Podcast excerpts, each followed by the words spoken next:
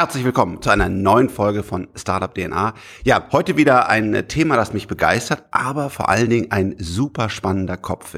Ich durfte ihn kennenlernen auf einer Konferenz und äh, wir haben stundenlang gesprochen und ich habe so viel tolle Impulse und Ideen äh, mitgenommen und jetzt hat er sich Zeit genommen äh, für den Podcast. Ich freue mich ähm, wirklich sehr. Wie immer starte ich erstmal, wer bist du und was machst du? Vielen Dank. Freut mich wirklich auch sehr, dass, äh, dass wir uns hier unterhalten dürfen miteinander. Ich rede über äh, diese Themen, die wir heute ansprechen, also Krypto, Blockchain und Celo sehr, sehr gerne. Mein Name ist Markus, Markus Franke. Ich bin Ökonom ähm, vom, vom Hintergrund, habe BWL und VWL studiert, habe im, wie ich es heute sagen würde, traditionellen Finanzwesen angefangen zu arbeiten als Investmentbanker. Bin dann zurück an die Uni, habe äh, auch in Ökonomie äh, mit Fokus auf Portfoliotheorie promoviert und dann lange als im Asset Management als Portfolio Manager gearbeitet und jetzt seit fünf Jahren arbeite ich, etwa fünf Jahren arbeite ich an Celo, einer Mobile First Layer One Blockchain. Was da das genau ist. Noch genau, ja, genau, ja, was das alles ist, ja. Was das genau ist, sprechen wir gleich noch dazu. Genau, und bin jetzt eben seit fünf Jahren im, im Kryptobereich als, als Ökonom unterwegs. Lass mich das bitte nochmal äh, sozusagen zurückholen und unterstreichen. Du kommst aus der alten Welt, ne? Du kommst wirklich aus woher nochmal genau? Genau, also ich komme tatsächlich aus der alten traditionellen Finanzwelt. Also ich habe äh, promoviert in quantitativer Portfoliotheorie, habe also mit allen möglichen Portfoliomodellen gearbeitet, habe mir ähm, Aktien, Renten, Rohstoffe angeschaut, auch in meiner Arbeit als, äh, als äh, Portfolio-Manager, ähm, habe vor allem für ganz traditionelle Pensionsfonds, auch für Family Offices äh, Vermögen verwaltet, ähm, aber halt eben immer in dem Bereich traditionelle Anlagenklassen, nie in dem Bereich Kryptowährungen. Viele Dinge, die wir uns da aber anschauen, sind ja die gleichen. Also Kryptowährungen sind auch volatil, vielleicht sogar deutlich mehr volatil. Ähm, Kryptowährungen können eben auch als entweder Asset-Klasse oder können als Asset-Klasse gesehen werden. Ähm, und, und von daher bin ich sozusagen aus der Kryptowelt äh, oder aus der traditionellen Welt durch einen sehr guten Freund in die Kryptowelt gekommen. Das finde ich so super spannend, weil ähm, natürlich sind es heutzutage noch zwei verschiedene Welten. Ne? Und es gibt ja auch den, vielleicht, weiß nicht, vielleicht den berühmtesten, der heißt Warren Buffett, würde ich sagen. Also sicher auf jeden Fall einer der ganz, ganz großen Köpfe der, der traditionellen Welt. Und ich weiß nicht, ob du es jetzt, was sagt er immer? Ich glaube, er sagt wirklich, es ist Scam oder das, das wird alles nicht funktionieren oder, also er sagt wirklich sehr, sehr unschöne Sachen. Äh, und auf der anderen Seite äh, gibt es die totalen äh, Hardcore äh, ja Kryptomenschen, die sagen, dass das, das das alte Bankensystem, das ist einfach nur Fraud, äh, das das wird kaputt gehen. Und äh, deswegen super spannend, dass du ja sehr sehr tiefe Einblicke in, in, in beide beide Welten hast. Und ähm, steigen wir doch mal in deine Plattform ein. Was was hat euch dazu bewegt, das zu bauen? Es gibt ja schon Ethereum, es gibt Bitcoin, da gehen wir auch sicherlich mal rein ein, aber, aber wer seid ihr in diesem Krypto-Ecosystem? Ähm, ja, spreche ich sehr gerne drüber. Also die Plattform, an der wir bauen, ist eine Open ähm, Permissionless, eine Open Source Plattform, die sich Celo nennt. Celo ist ein Esperanto-Word für Sinn, Zweck oder Purpose. Ähm, ich bin zu Celo gekommen tatsächlich über eben einen sehr guten Freund und Studienkollegen, damaligen Studienkollegen, der eben mit anderen aus dem MIT heraus, ähm, auch einem Professoren vom MIT in Boston, die Idee hatte von Anfang an, ähm, dass zwar Blockchain eine sehr mächtige Technologie ist, aber heutzutage gerade Endnutzer Blockchain eigentlich noch kaum für tägliche Transaktionen nutzen. Und das macht vor allem eben einen Unterschied in Ländern, wo äh, Menschen leben, die einen weniger guten Zugang zum Finanzwesen haben, als wir hier in Berlin, in Bonn oder ähm, wo auch immer. Lass mich da kurz einhaken. Ich glaube, das ist mal wichtig zu sagen, wie viel unbanked Leute es gibt. Es gibt also Millionen und Millionen, was immer für uns schwer oder für einige wahrscheinlich schwer vorstellbar ist, auch für mich. Die haben einfach gar keinen Zugang, Zugriff ja. zu einem Bankkonto. Sowas wie Renditen zu erwirtschaften mit Kapitalanlage ist denen einfach komplett fremd. Und meistens ähm, bekommen die für ihre Arbeit eine Währung, die massiv inflationär ist. Also der Euro ist ja auch inflationär geworden, aber das sind nochmal völlig andere Dimensionen, wo auf einmal die Kaufkraft sich in einem Jahr halbiert. Und das ist halt das, was viele, viele Millionen, hunderte Millionen wahrscheinlich Menschen jeden Tag erleben. Sogar Milliarden. Also wenn man jetzt mal nicht nur unbankt, auch die underbankt, also Menschen, die entweder keinen Zugang zum Finanzwesen oder eben einen schlechten Zugang zum Finanzwesen haben, zusammen, zusammennimmt, sind das 1,6 Milliarden Menschen auf der Welt, also fast jeder dritte Erwachsene, die eben keinen oder einen schlechten Zugang zum Finanzwesen haben. Also ein massives Problem. Und dann äh, hinzu kommt eben noch, selbst die Menschen, die einen Zugang zum Finanzwesen haben, ähm, haben oft einen sehr teuren Zugang dazu. Mhm. Also ähm, laut Weltbank ähm, kosten heutzutage äh, grenzüberschreitende Zahlungen so im Schnitt etwa sechs Prozent an Gebühren. Wenn man aber jetzt sich mal die, äh, die Korridore anschaut, wo diese Kosten am höchsten sind, was typischerweise auch die Korridore sind, wo äh, Menschen leben, die, die am ärmsten sind, sind diese Gebühren oft über 15, über 20, über 25 Prozent. Also das heißt, wenn ich irgendwie 100 Euro hin und her schicke, dann, dann zahle ich 25 Euro an Gebühren. Etwas, was wir hier in Deutschland uns eigentlich kaum vorstellen können. Und Blockchain kann das, das heißt, Ganze. Die senden dann quasi ihre, also die sind auf dem Reisfeld oder so. Also genau, will ich jetzt auch, also die haben ja eben kein, normalerweise keine High-End IT-Jobs oder so, sondern das sind in diesen Ländern auch äh, klassischerweise gehe ich aufs Feld oder oder so ganz schlimmerweise, was hoffentlich sehr selten oder was leider auch der Fall ist, sogar in der Mine oder mache also wirklich harte körperliche Arbeit bekomme dann mein, mein Geld, was oder so schon sehr geringen Stundenlohn hast, und überweise das dann an die Familie woanders hin und dabei verliere ich dann auch nochmal durch, durch Transaktionsgebühren einfach eine Menge von meiner Arbeitskraft. Genau, das ist richtig und und das sind eben massive Kosten, die diese Menschen haben. Zusätzlich äh, hinzu kommt eben noch, dass 1,1 Milliarden Menschen auf der Welt äh, keine äh, Government issued ID, also kein kein Ausweis äh, oder Identifikation vom Staat eben haben. Das heißt, für die Menschen ist es sehr sehr schwer eben ins traditionelle Finanzwesen zu kommen. Und das war eben so ein bisschen der Hintergrund äh, für uns, warum wir gesagt haben, wir können diese Technologien nutzen, um dort einen großen Unterschied zu machen. Aber selbst hier in den Breitengraden, in denen wir leben, also wenn wir jetzt hier heute Geld in die USA versenden möchten, dann ist das auch für uns immer noch teuer. Ja. Und ähm, Zusätzlich noch ist es auch für uns sehr, sehr langsam. Also Settlement-Zeiten von zwei Tagen, drei Tagen, vier Tagen, je nachdem, ob auch noch ein Bankfeiertag ja. dazwischen liegt, sind ja eigentlich total verrückt. Ähm, auf Cello, äh, auf, auf dieser Blockchain, an der ich eben arbeite, kann ich jede Transaktion innerhalb von fünf Sekunden versenden. Das heißt, die, jede Transaktion settelt innerhalb von fünf Sekunden und die Transaktionsgebühren sind deutlich geringer als ein Basispunkt auf, auf eine Transaktion. Also egal, ob ich jetzt irgendwie einen Zello Euro oder 100 Zello Euro versende, äh, zahle ich weniger als ein Cent an Transaktionsgebühren, was also zum bestehenden System. Weniger ein, als ein Cent. Ja, genau. Was also zum bestehenden System ein, ein großer Unterschied ist. Und von daher bin ich überzeugt, dass, dass diese Technologie, an der wir arbeiten und äh, zum Glück auch an der wir zusammen mit einer ganz großen Community an verschiedensten Projekten zusammen eben arbeiten, ähm, dass, dass die ein ganz großes Potenzial hat, ähm, sowohl einen Unterschied äh, zu machen in Ländern, wo Menschen eben einen schlechten Zugang zum Finanzsystem ähm, haben, aber auch einen großen Unterschied machen wird in, in unseren Breitengraden, wo wir eigentlich einen ganz guten Zugang haben. Dazu will ich auch noch was zu uns sagen. Ähm, wir haben ja gerade einen Aktienfonds äh, aufgelegt und da merkt man nochmal, welche Software da im Hintergrund läuft. Ja, Kobol, äh, also das ist wirklich unfassbar. Das heißt, ähm, unser Fonds gar nicht, weil wir böse sind oder sowas, dauert teilweise zwei Tage, bevor überhaupt unsere Konsumenten dann quasi den, den finalen Kurs geben. Und nicht, weil wir das nicht rausgeben wollen. Also wir wollen alles in Echtzeit machen und so, ne? sondern die ganze Branche tickt halt so. Ne? Und das ist halt alles so, du machst irgendwie einen Zeichnungsschein und der geht dann zu einer Zeichnungsstelle und dann also das ist schon äh, Wahnsinn, ja. Und auch wenn du, selbst wenn du ja mal was überweist, ich meine, äh, Interbanken geht das mittlerweile sogar, wenn ich von meinem einen Sparkassenkonto auf mein anderes äh, überweise, dann ging das sogar gestern direkt, da habe ich gesagt, wow.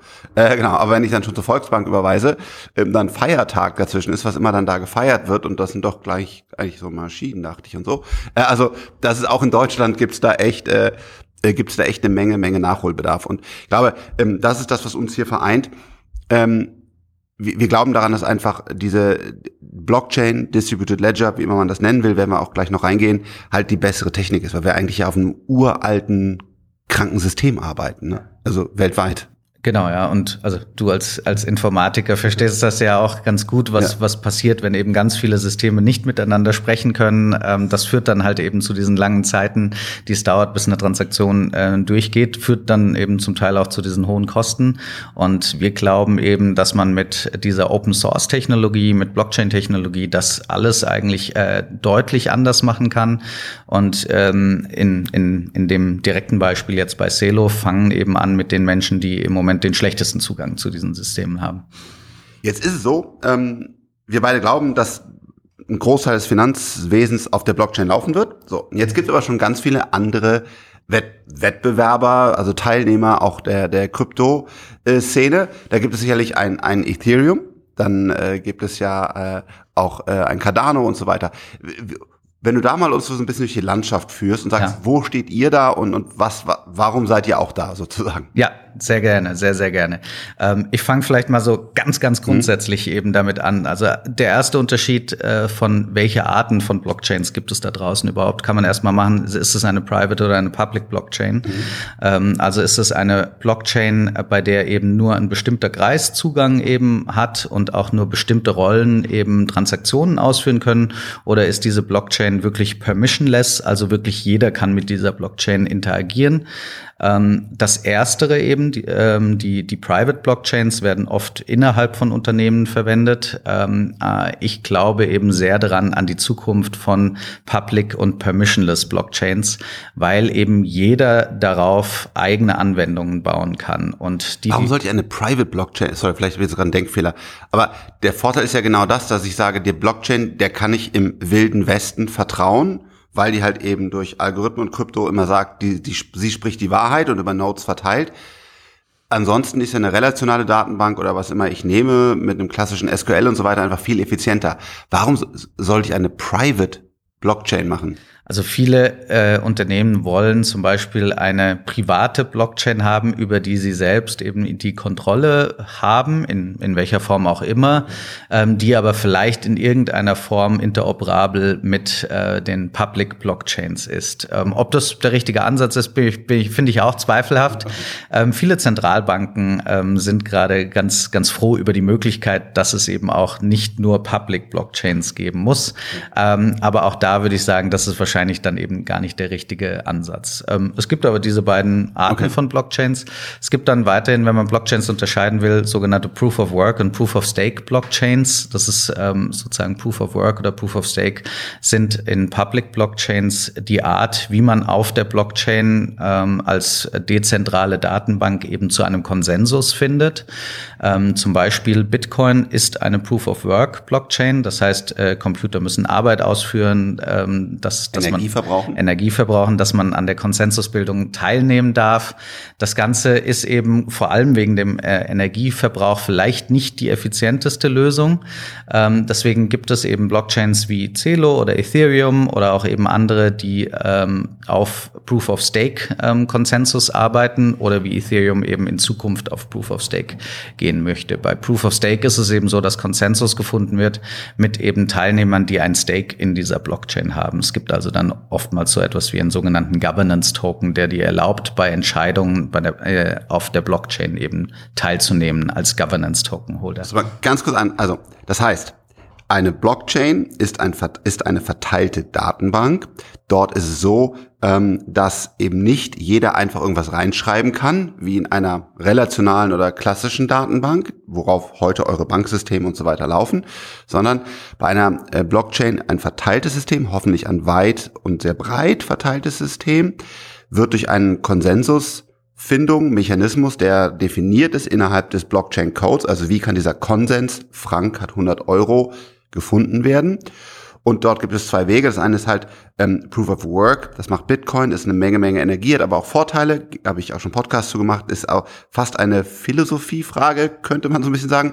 Und Proof of Stake heißt, ähm, die Netzwerkteilnehmer mit ihrem Stake, also mit ihrer Beteiligung an dem Netzwerk, die müssen dann gemeinsam sagen, der Frank hat 100 Euro. Das glaube ich, der, der große Unterschied. Deutlich effizienter. Ähm, Aber es gibt auch Leute, will ich auch ganz klar sagen, die sagen, Proof of Work ist der heilige Gral und nur das ist die echte Energie und ich, ich bin da total entspannt und höre mir gerne beide Seiten an, aber also ihr seid Proof of Stake. Genau, wir sind Proof of Stake. Ähm, Celo ähm, hat eine, eine sehr, sehr starke Vision oder Mission, an der eben die ganze Celo-Community arbeitet. Diese Mission ist eben ein inklusiveres Finanzsystem mit dieser Technologie zu bauen, das Voraussetzungen für Wohlstand für jeden schafft. Ähm, mit dieser Mission hat sich Celo sozusagen als Community schon mal so ein bisschen abgegrenzt von, von anderen Blockchains. Mhm. Also es ist eine starke Ausrichtung auf Inklusivität ähm, und, und einen fairen Zugang für jeden zu schaffen. Wenn wir über Celo reden, reden wir eigentlich oft über, ja, sagen wir mal drei Punkte. Mobile, Open and Real. Ähm, Mobile, weil Celo eine sogenannte Mobile First Blockchain ist. Ähm, Celo ist äh, als Blockchain optimiert darauf, Transaktionen auf einfachsten Mobiltelefonen zu ah. ermöglichen. Also, dass ich selbst mit einem ähm, sehr einfachen, zum Beispiel 20 Euro Android-Phone auch an der Blockchain Blockchain teilnehmen kann und Transaktionen machen kann. Das ist ein, der erste Fokus. Der zweite Fokus Open. Celo ist Open Source. Das ist äh, eine Community, die an Celo arbeitet mit Entwicklern in mittlerweile 120 Ländern ähm, der Welt.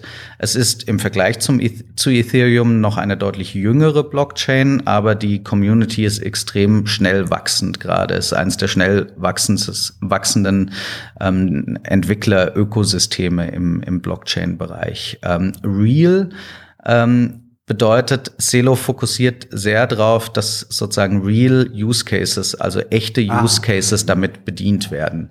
Ähm, Celo möchte ähm, echte Use Cases wie Zahlungen ähm, oder auch ähm, Remittances, also grenzüberschreitende Überweisungen äh, oder Sparen oder äh, Leihen und Verleihen, also das Ganze, was man heutzutage auch unter diesem neuen Begriff DeFi äh, zusammenfasst. Decentralized Finance. Genau. Ähm, ermöglichen ähm, für eben Nutzer, die nicht unbedingt Experten eben im Blockchain-Bereich sein äh, möchten. Also wir möchten das Ganze eben einfacher machen, zugänglicher machen, ähm, schneller machen, so dass ich eben ähm, eine, eine Transaktion an jedes Mobiltelefon der Welt Welt innerhalb von fünf Sekunden versenden kann. Für ein Cent für weniger als ein Cent ähm, an Transaktionsgebühren. Und eben, ich kann auch andere Nutzer in der Blockchain einfach nur über ihre Mobiltelefonnummer finden. Ich muss also keine komplizierte hexadezimale äh, Public-Adresse kennen ähm, von einem anderen Wallet, sondern ich kann mich eben auch mit meinem Mobiltelefon in der Blockchain identifizieren. Okay, das unterscheidet euch von, von Ethereum, von Cardano und, und so weiter. Wenn man jetzt äh, ansieht, die Funktionalitäten, die zum Beispiel ein Ethereum oder ein Cardano hoffentlich bald anbieten, sind ja diese, diese Smart Contracts. Das heißt, ich kann halt eben auch sagen, hey Frank, ähm, du bist jetzt beteiligt an einem Unternehmen, jetzt gibt es eine Dividende und die wird ausgeschüttet oder wenn dann, dann das und so weiter. Ähm, kann man bei euch auch äh, Smart Contracts äh, verwenden? Ja, ähm, Cello hat als Blockchain eben auch Smart Contracts. Mhm. Ähm, diese Smart Contracts sind in der gleichen Programmiersprache geschrieben wie ähm, die auf Ethereum. Der große Unterschied von Bitcoin zu Ethereum war ja, dass eben Ethereum Smart Contracts eingeführt haben ähm, und äh, Smart Contracts eben sowas wie, wie du eben gerade gesagt hast, ermöglichen also zum Beispiel auch konditionale Transaktionen. Cello hat diese Möglichkeit eben auch. Sie sind geschrieben in der gleichen ähm, Programmiersprache und Cello ist auch kompatibel zur Ethereum Blockchain. Das heißt, wenn ich jetzt eben Entwickler auf Ethereum bin, kann ich mich natürlich auch eben dazu entscheiden, meine, ähm, meine DApp, also meine Decentralized Application von Ethereum auch auf Cello zu bringen, wenn ich zum Beispiel einen Mobile Focus habe. Also wenn ich eben für äh, mobile Anwendungen was entwickle, könnte ich mir natürlich überlegen, von Ethereum auch auf Cello zu kommen oder vielleicht auf beiden Blockchains äh, zu leben. Und dann, wir haben da schon mal drüber gesprochen, könnte man zum Beispiel einen Coin entwickeln. Ich will den Bitcoin halten, aber ich will den grün halten. Also ich will halt eben nicht, dass damit äh, äh, ich einen negativen Fußabdruck generiere. Dann könnte ich bei euch den Bitcoin kombinieren mit einem CO2-Zertifikat. Und damit jetzt nur mal als eine Anwendungsidee hätte ich einen grünen Bitcoin auf der Cello Blockchain. Das ist eine sehr gute Anwendungsidee und die spricht eigentlich gleich schon zwei große Themenbereiche an. Einmal eben Tokenisierung, ähm, was es da eben alles für Möglichkeiten gibt, mit Tokenisierung sozusagen abzubilden. Und äh, ich könnte eben mir vorstellen, ich verbinde einen Bitcoin mit einem Emissionszertifikat oder ich könnte mir vorstellen, dass ich ein, ein, äh, eine Long-Position auf die eine Aktie mit einer Short-Position auf die andere Aktie verbinde. Ich könnte mir eigentlich also alles vorstellen unter Tokenisierung, ähm, ja, äh, was, was, was eben vorstellbar ist. Ähm, in, äh, in, äh, in der letzten Zeit im Kryptobereich in Tokenisierung ähm, waren NFTs äh, zum Beispiel auch ein, ein großes Thema. NFTs sind im Gegensatz zu fungiblen Token nicht fungible Token. Hier gleicht also nicht jeder Token dem anderen. Ähm, und das könnten zum Beispiel Kunstwerke sein. Das haben wir eben gesehen in der letzten Zeit. Das könnte dann aber in der Zukunft auch alles andere sein. Es könnten Eigentumsrechte an einer Wohnung sein, es könnten äh, Versicherungsverträge sein, es könnten Bäume sein. Also ganz viele spannende Themen.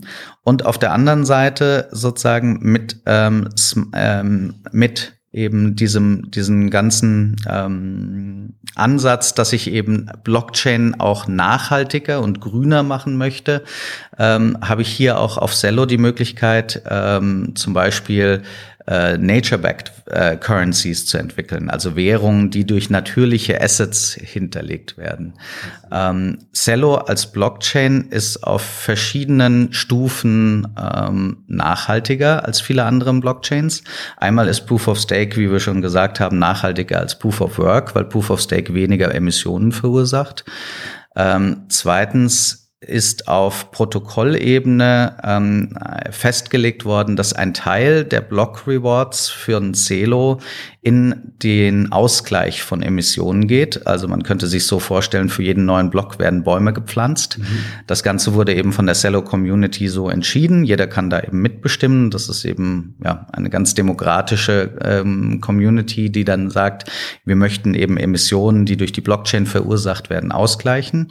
Und das nächste ist, dass das eben ein ganz großes Thema ist, was du angesprochen hast für uns eben ähm, entweder Emissionszertifikate auf eine Blockchain bringen aber vielleicht auch in dem nächsten Schritt noch, äh, noch etwas weiter zu gehen und sagen, man könnte auch Bäume tokenisieren, man könnte vielleicht neue Währungen eben erfinden, die durch Bäume kollateralisiert werden, man könnte ähm, auch äh, in, in, in ähm, ja, Zertifikate äh, entwickeln, die eben äh, ja, Natur, also sagen wir mal nicht nur Bäumen, sondern vielleicht auch sauberer Luft oder sauberem Wasser einen höheren Wert geben. Und man könnte eben Währungen erfinden oder äh, sich ausdenken, die quasi die Kosten für Umweltverschmutzung gleich eben in das Währungssystem mit einbeziehen. Ähm, und, und von daher ist das für mich ein ganz spannender Bereich im Moment, diese, die Nachhaltigkeit. Ah, ja, absolut. Ich glaube, ähm, wir kommen ja auch dahin, dass wir CO2-Zertifikate in der echten Welt haben und, und ähm, da gibt es noch viel Arbeit. Ähm, führe viele Gespräche mit äh, der Politik und auch der Wirtschaft, dass man das äh, noch besser machen kann. Aber der Weg ist erstmal richtig zu sagen, nicht, hey, das ist unser Planet und wer hier irgendwas raushauen will, äh, der kann es einfach machen, sondern nein, wir sind hier eine Gemeinschaft und jeder, der Emissionen verursacht, am besten gar nicht, aber wenn er es tut, dann sollte er dafür auch einfach die anderen kompensieren, weil es kann nicht sein, dass er das macht und der andere nicht. Jetzt so, so ein Netzwerk kostet ja eine Menge Geld. Und bei, ähm, bei Bitcoin sind das halt die berühmten Miner, ne, also auch im Guten wie im Schlechten. Also, ähm, also auch hier nochmal übrigens, das ist keine, keine Anlageberatung und sagen, kauft den einen oder anderen Coin, die sind alle hochvolatil und ähm, ich selber halte Bitcoin, Bitcoin und, und äh, Ether. Ähm, aber diese Miner sind ja sehr teuer ne, und die, die, das lohnt sich halt, weil sie halt ab und zu Bitcoin auch schürfen sozusagen. Wie finanziert sich euer Netzwerk? Also bei einem Proof of Stake Blockchain ist ähm, sozusagen der Konsensusmechanismus eben nicht abhängig von äh, Minern, die eben eine harte Aufgabenlösung, harte Aufgabenlösung, vielleicht eine Zufallszahl erraten, sondern eben ähm, von einem Governance Token, der eben ein Stake in dieser Blockchain ähm, darstellt. Also auf Proof of Stake Blockchains gibt es statt Minern eben Validatoren mhm. und diese Validator äh, validieren Transaktionen und kreieren und und einigen sich sich eben auch auf äh, den Status der Blockchain. Ich kann als ähm, Governance Token Holder, also im Fall von äh, Cello, von der Cello Blockchain eben durch das Halten von Cello Validator wählen, die Zahlungen validieren und oder Transaktionen validieren, etwas allgemeiner. Ich kann aber auch gleichzeitig mit diesem Token eben in Governance-Entscheidungen auf der Blockchain teilnehmen. Also es gibt ja, ähm, und das habe ich ja schon erwähnt, auf Cello eben neben dem Cello Governance Token zum Beispiel auch sogenannte Stablecoins. Darüber sprechen wir gleich bestimmt noch ja. ein bisschen.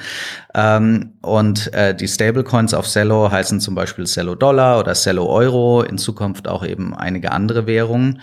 Und ich kann als Governance-Token-Holder aber auch eben mitentscheiden, welche Stablecoin als nächstes als neue Währung herausgegeben wird. Dafür bekomme ich eben eine, eine Belohnung und die Validator bekommen für das Validieren sozusagen eine Belohnung. Ähm, das Ganze wird eben mit, mit Staking Rewards und Block Rewards finanziert. Dieser Governance-Token hat eben auch einen Wert, einfach weil er mir es ermöglicht, eben in Governance Entscheidungen mitentscheiden zu dürfen und sozusagen die Blockchain mit zu kontrollieren. Ähm, und zusätzlich sozusagen hat auch ähm, hat der Cello Governance Token einen, einen weiteren Wert, der durch die Nachfrage nach den Stablecoins getrieben wird. Also Expansionen ähm, im, im Stablecoin-Bereich führt dann eben auch zu mehr Nachfrage nach dem Governance Token. Jetzt aber die Frage, ähm, jetzt mal einfach, wenn, wenn eine Transaktion einen Cent kostet, ja, und diese, diese Server müssen betrieben werden, die brauchen auch irgendwie einen Internetzugang. Das heißt, wie wird das finanziert? Am Ende des Tages glauben die Leute, die heute diese Nodes betreiben, ja, äh, Deutsche Telekom ist ja zum Beispiel einer, der, der hier in Deutschland sowas, sowas betreibt, ähm, dass sie insgesamt einfach das Netz so schnell und stark wächst, als dass die, dass der Wert der einzelnen Rewards steigt und dass sie dann irgendwann damit dann das Geld verdienen? Genau. Ähm, ja, auch. Ähm, es, einmal sozusagen hält jeder Validator eben selbst auch ein Stake in dem Governance-Token. Ja. Und die Deutsche Telekom äh, hält darüber hinaus noch zusätzliche Governance-Token, ähm, weil auch die Deutsche Telekom an, an, an diese Technologie ähm, glaubt. Sie ist aber eben auch nur eine, ja, ein Projekt vielen, von, ja. von vielen. Ähm, zusätzlich bekommen sie aber auch als Validator eben einen Validator Reward, der eben in, in Stablecoin sogar auch gezahlt wird, ähm, der aus diesen Block Rewards finanziert wird. Das heißt, als die Blockchain live gegangen wird, wo, äh, ist, wurde ein großer Teil der äh, insgesamt eine Milliarde zur Verfügung stehenden Cello-Token aufgehoben, eben für Block Rewards, die eben dann äh, sozusagen das, das System auch finanzieren. Ähm. Und was kostet heute ein Cello-Token? Heute kosten Cello-Token so ungefähr um die vier Dollar. Äh, Cello, wie viele andere Währungen, äh, ist eben auch, wie du schon gesagt hast, volatil und hat auch eben im Preis etwas gelitten über die letzten ah. ähm, Tage. Ich glaube, das ist ähm, auch vollkommen okay, dass sie volatil sind. Ja. Ähm, Gerade bei, bei Cello liegt der große Fokus eben eher auf der Mission, ein inklusiveres Finanzsystem zu bauen. Das heißt, wir hatten nie, als wir gestartet haben mit dem Projekt, eigentlich diesen großen Fokus auf, auf, auf die Daytrader sozusagen, die ja. natürlich viel zum Trading-Volumen beitragen.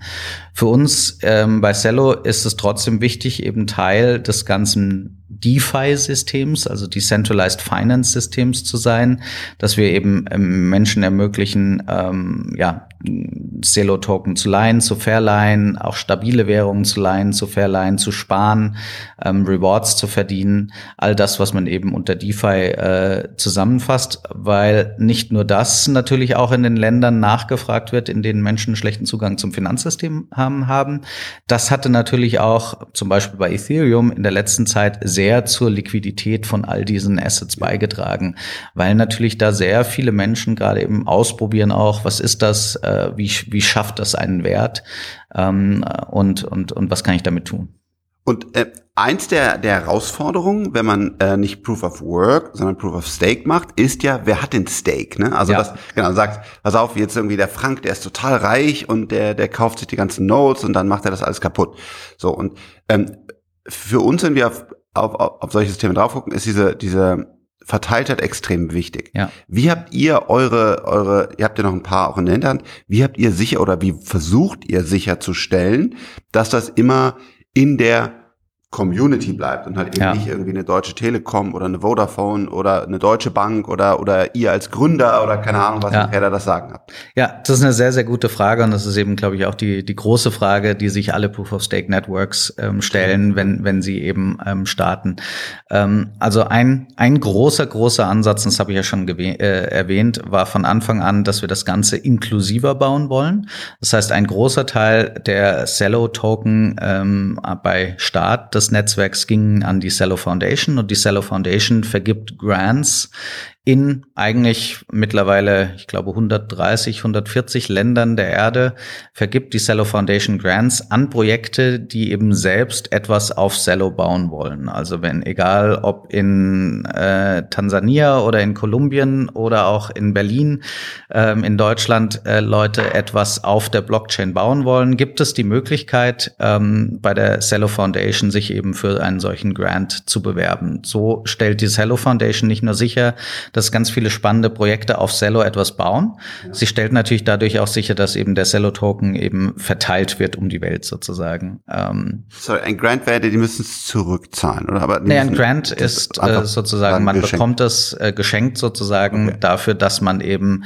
die Nutzung der Blockchain vorantreibt. Ähm, okay, möglicherweise, äh, äh, ho hoffentlich eben mit den gleichen Werten, die die ganze Cello-Community antreiben, also etwas Inklusives zu bauen, etwas zu bauen, was eben ähm, die äh, ja, Inklusivität oder halt ein inklusiveres Finanzsystem erschafft, ähm, zusätzlich äh, mit, mit dem Ansatz, etwas Nachhaltiges zu bauen.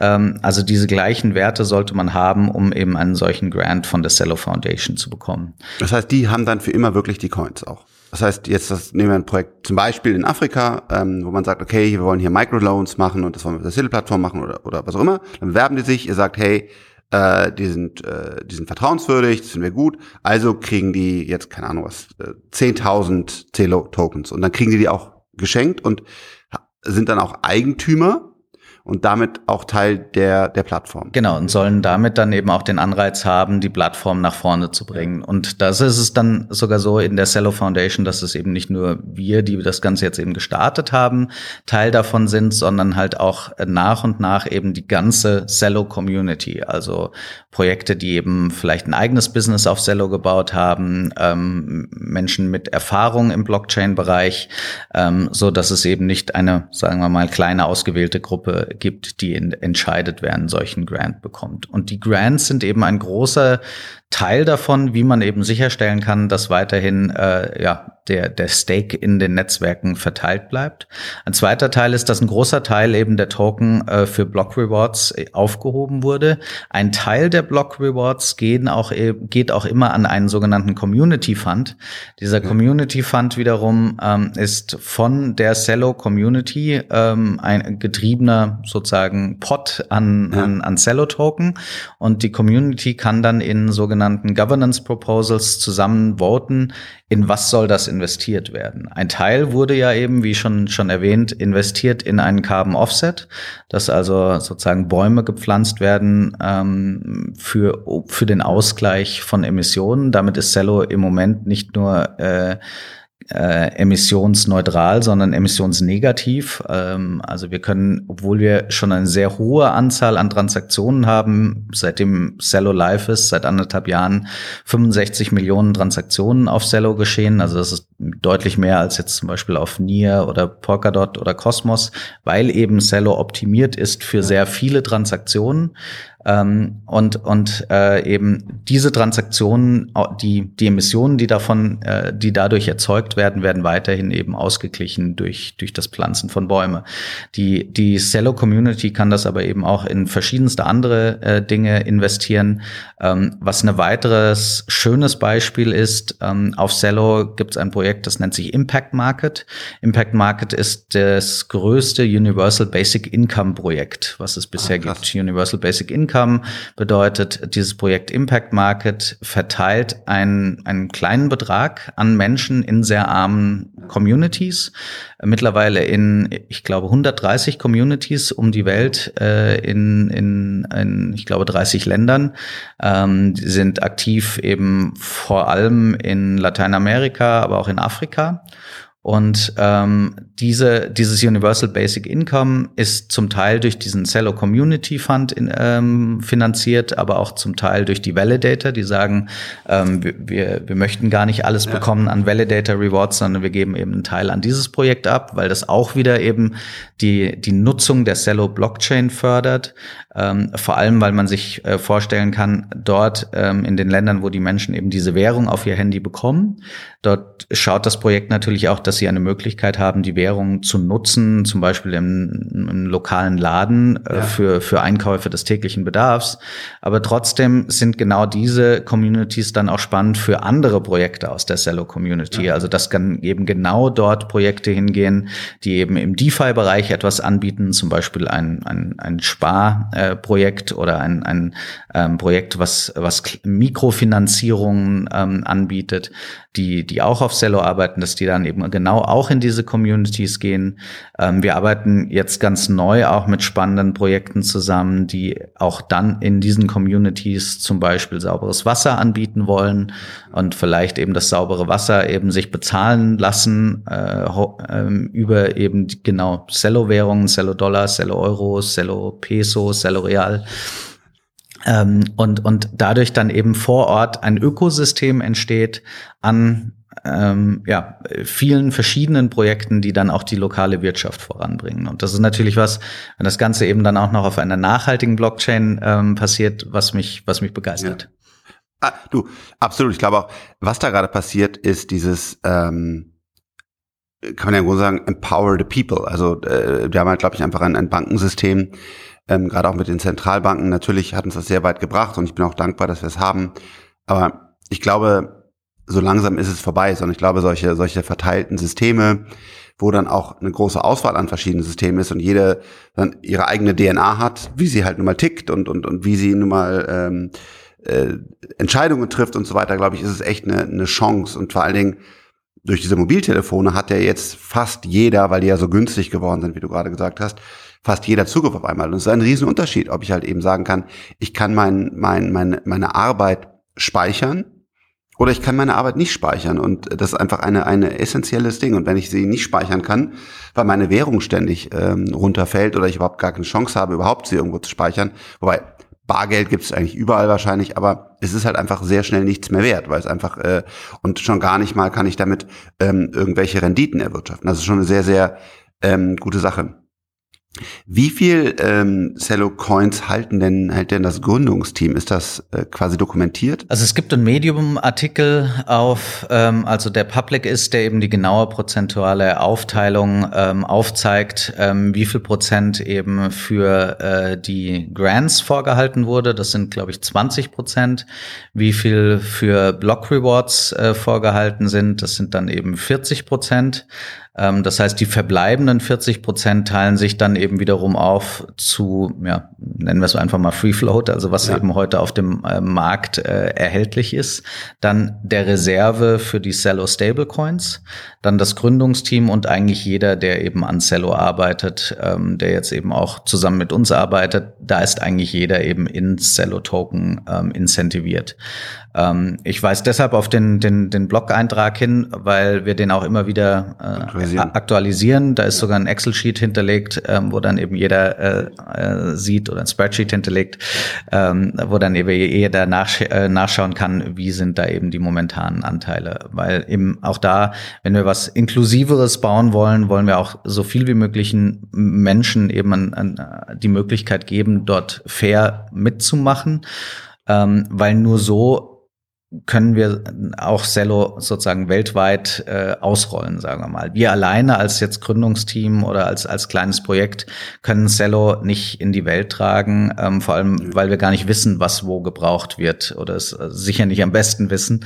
Ähm, und von daher eben war, war die Idee von Anfang an eben Open Source zu bauen.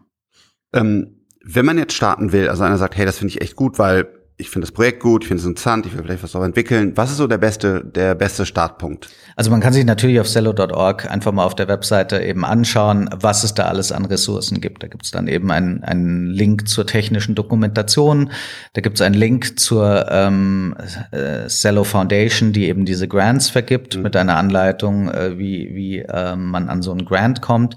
Es gibt aber auch einen Link zu Cello Camp. Ähm, Cello Camp ist ganz spannend, weil das eben ein Bootcamp ist äh, für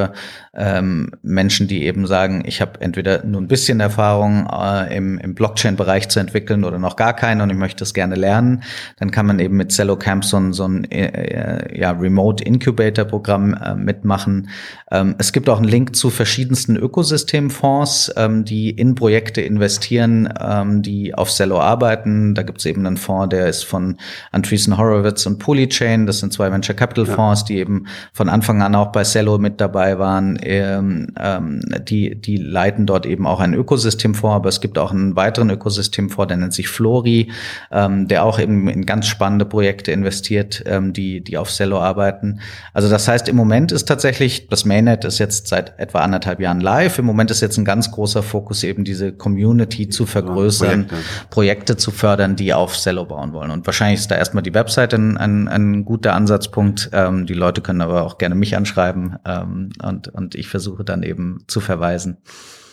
Also für mich, ähm, bin seit einigen Jahren jetzt unterwegs auf der äh, auf der äh, Blockchain, hab, versuche das immer alles zu lernen und zu verstehen, aber es ist halt eine große große weite äh, große weite Welt und ähm, jeden Tag wird mir eigentlich mehr klar, wie wie stark das ist. Ich muss sagen, am Anfang hören sich Dinge oftmals schwer greifbar an und sagt, was ja. für ein Blödsinn und jetzt soll irgendwas auch noch auf einer Blockchain leben und aber am Ende des Tages äh, wenn man sich da mit Zentralbanken, unserem aktuellen Finanzsystem befasst, da, da ist auch eine Menge geschaffen worden, was halt eben von der Struktur her nicht mehr so passt. Und, und da fragt, hinterfragt halt keiner mehr, weil es funktioniert. Und ähm, es gibt so eine, ich glaube auf Amazon Prime so eine gute Doku, ähm, wo jemand einfach mal die Zentralbank, wie druckst du eigentlich Geld und wie kommt das eigentlich hin? Und dann gibt es so zwei Mitarbeiter und auf einmal streiten die sich und einer sagt, nee, nee, äh, also wir drucken ja hier kein Geld, sondern wir leihen das ja nur. Nee, nee, wir drucken. Also da, ich will jetzt nicht gegen die EZB oder gegen die FED oder so sprechen, aber ich glaube auch da ist nicht alles perfekt.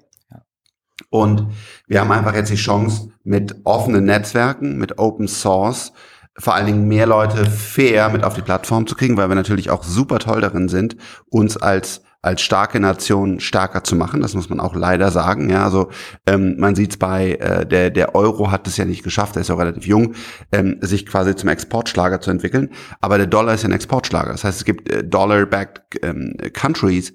Und was passiert ist, die haben den Dollar als Währung für ihre Arbeit. Sie haben ähm, Äpfel oder oder Reis oder sonst was und kriegen dann für ihre Arbeit Dollar.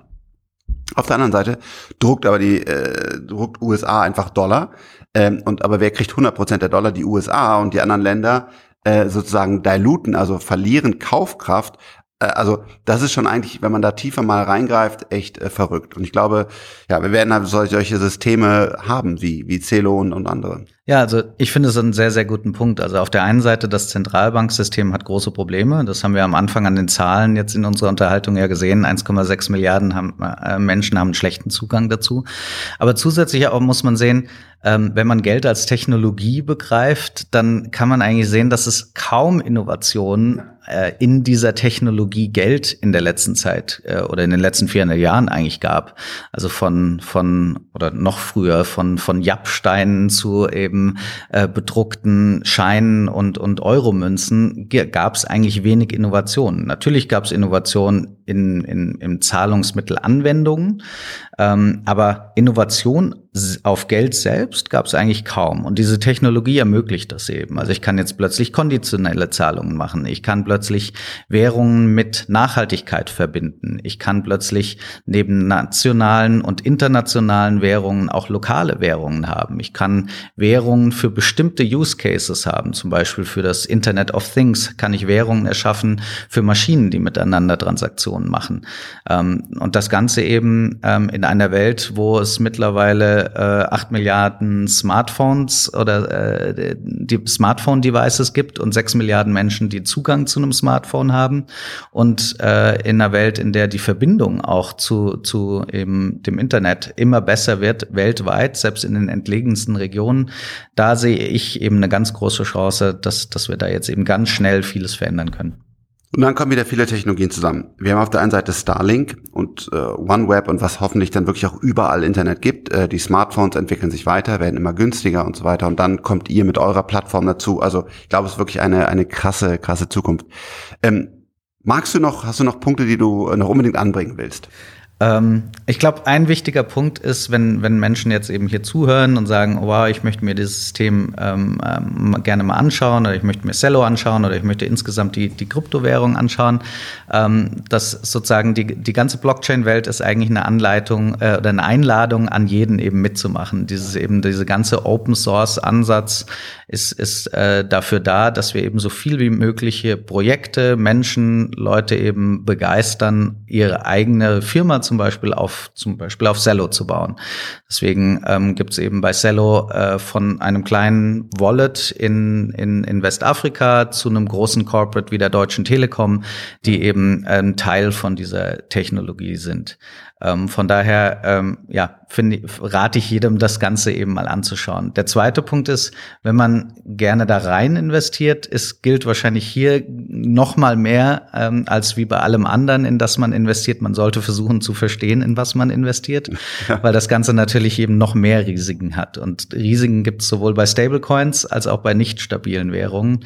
Ähm, von daher muss man sich das Ganze natürlich anschauen. Und da liegt eben auch ein großer Ansatz von uns und auch ein persönliche Mission von mir, dass man eben versuchen sollte, auch als Industrie immer offener zu werden, eben immer mehr zu produzieren, äh, auch an, an Lerninhalten, um den Menschen die Möglichkeit zu geben, zu verstehen, was ist das Ganze. Und ähm, von daher begeistern mich solche Unterhaltungen eben immer sehr, ähm, weil es eben schön ist, äh, über die, das Wissen über diese Branche oder vielleicht auch das Halbwissen ähm, weiterzugeben. Bei dir ist das definitiv Wissen. Wir haben ja schon andere Gespräche geführt. Also mich jetzt immer wieder erstaunt, ähm, wie tief du in den Themen äh, drin bist, äh, über, über Tether und keine Ahnung was. Du kennst wirklich die Industrie, vor allen Dingen, was ich bei dir spannend finde.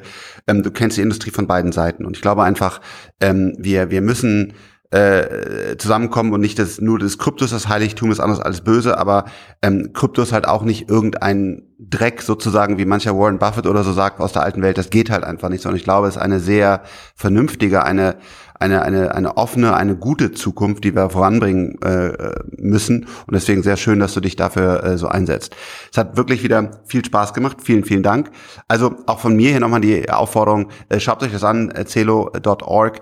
Ähm, es ist einfach eine super coole Community, gute Sache. Ähm, genau, ob ihr da investiert oder nicht oder Celo-Coins kauft, natürlich absolut euer Ding, aber ja, ich glaube, es ist einfach cool, sich das anzuschauen. Ich glaube, es hat eine, eine großartige Zukunft. Also äh, auf bald. Ciao, ciao. Ciao, vielen Dank.